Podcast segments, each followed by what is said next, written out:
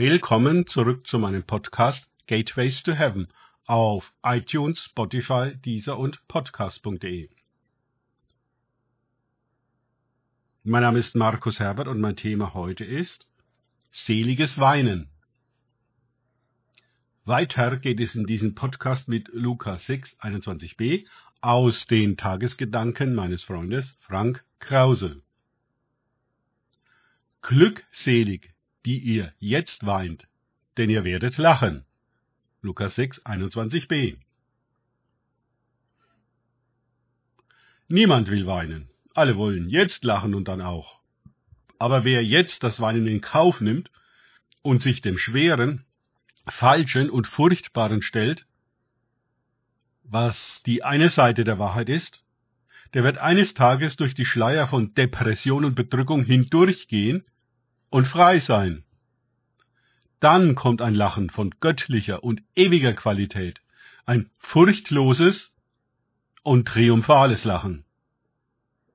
Das ist dann die andere Seite. Die Jünger sahen, wie Jesus sich den abartigen Vorwürfen und Drohungen der Pharisäer und Schriftgelehrte stellte. Sie sahen, wie er weder von dem Meer an Krankheit, Agonie und Verzweiflung der Menschen zurückwich, noch vor dem Schreien der unreinen Geister. Sie hörten sich an, dass der Christus leiden und sterben muss, dass er die Sünden der ganzen Welt auf sich nimmt und die Machtverhältnisse durch sein Opfer für immer verändert. Leicht, schön und besucherfreundlich ist das nicht.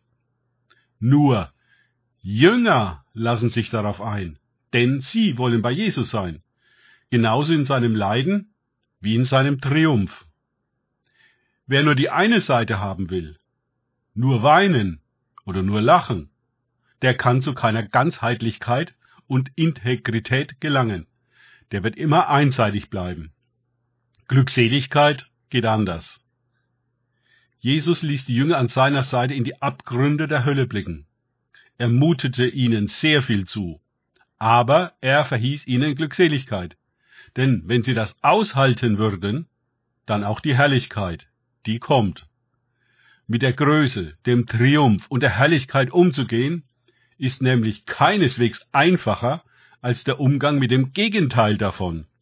Immer und unter allen Umständen gilt es, selbstlos zu bleiben und in Christus, der es vermag, sowohl ganz nach unten zu gehen, als auch ganz nach oben der hinabgestiegen ist, ist derselbe, der auch hinaufgestiegen ist, über alle Himmel, damit er alles erfülle. Epheser 4, 10.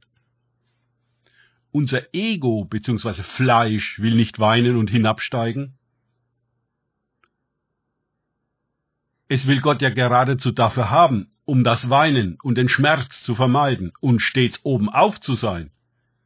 Wie soll unser Ego Gethsemane aushalten?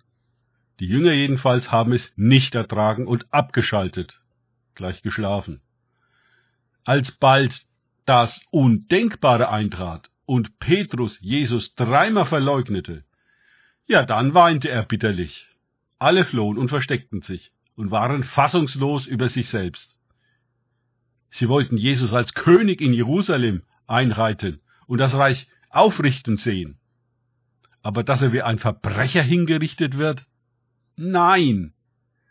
Nun, Jesus weinte über die Stadt, schon ehe er einritt, denn er wusste genau, dass sie Frieden nicht kann und ihn auf die übelste Art und Weise aufs Schafott bringen würde. Trotzdem ging er hinein und ließ es geschehen, denn er wusste auch um das, was danach kam. Indem wir hinschauen auf Jesus, den Anfänger und Vollender des Glaubens, der um der vor ihm liegenden Freude willen die Schande nicht achtete und das Kreuz erduldete und sich gesetzt hat zur Rechten des Thrones Gottes. Hebräer 12, 2. Natürlich, alle wollen die Freude haben und mit Jesus auf dem Thron sitzen. Aber Schande und Kreuz erdulden? Nein, danke. Aber so kommen wir nicht in die ewige und mächtige Freude des Herrn hinein und auch nicht auf den Thron, der eben jenem gegeben wird, der das ganze Programm auf sich nimmt, das ganz unten und ganz oben. Die gute Nachricht, Jesus läuft vor unseren Schwachheiten und Sünden nicht davon, sondern teilt sie, damit wir die Angst vor ihnen verlieren und dann durch ihren Schleier hindurch in die Herrlichkeit eintreten, die sie verborgen haben. Diese Krankheit ist nicht zum Tode, sondern um der Herrlichkeit Gottes willen, damit der Sohn Gottes durch sie verherrlicht werde. Johannes 11, 4. Danke fürs Zuhören. Denkt bitte immer daran. Kenne ich es oder kann ich es? Im Sinne von erlebe ich es. Erst sich auf Gott und Begegnungen mit ihm einlassen, bringt wahres Leben. Und weinen und lachen. Gott segne euch und wir hören uns wieder.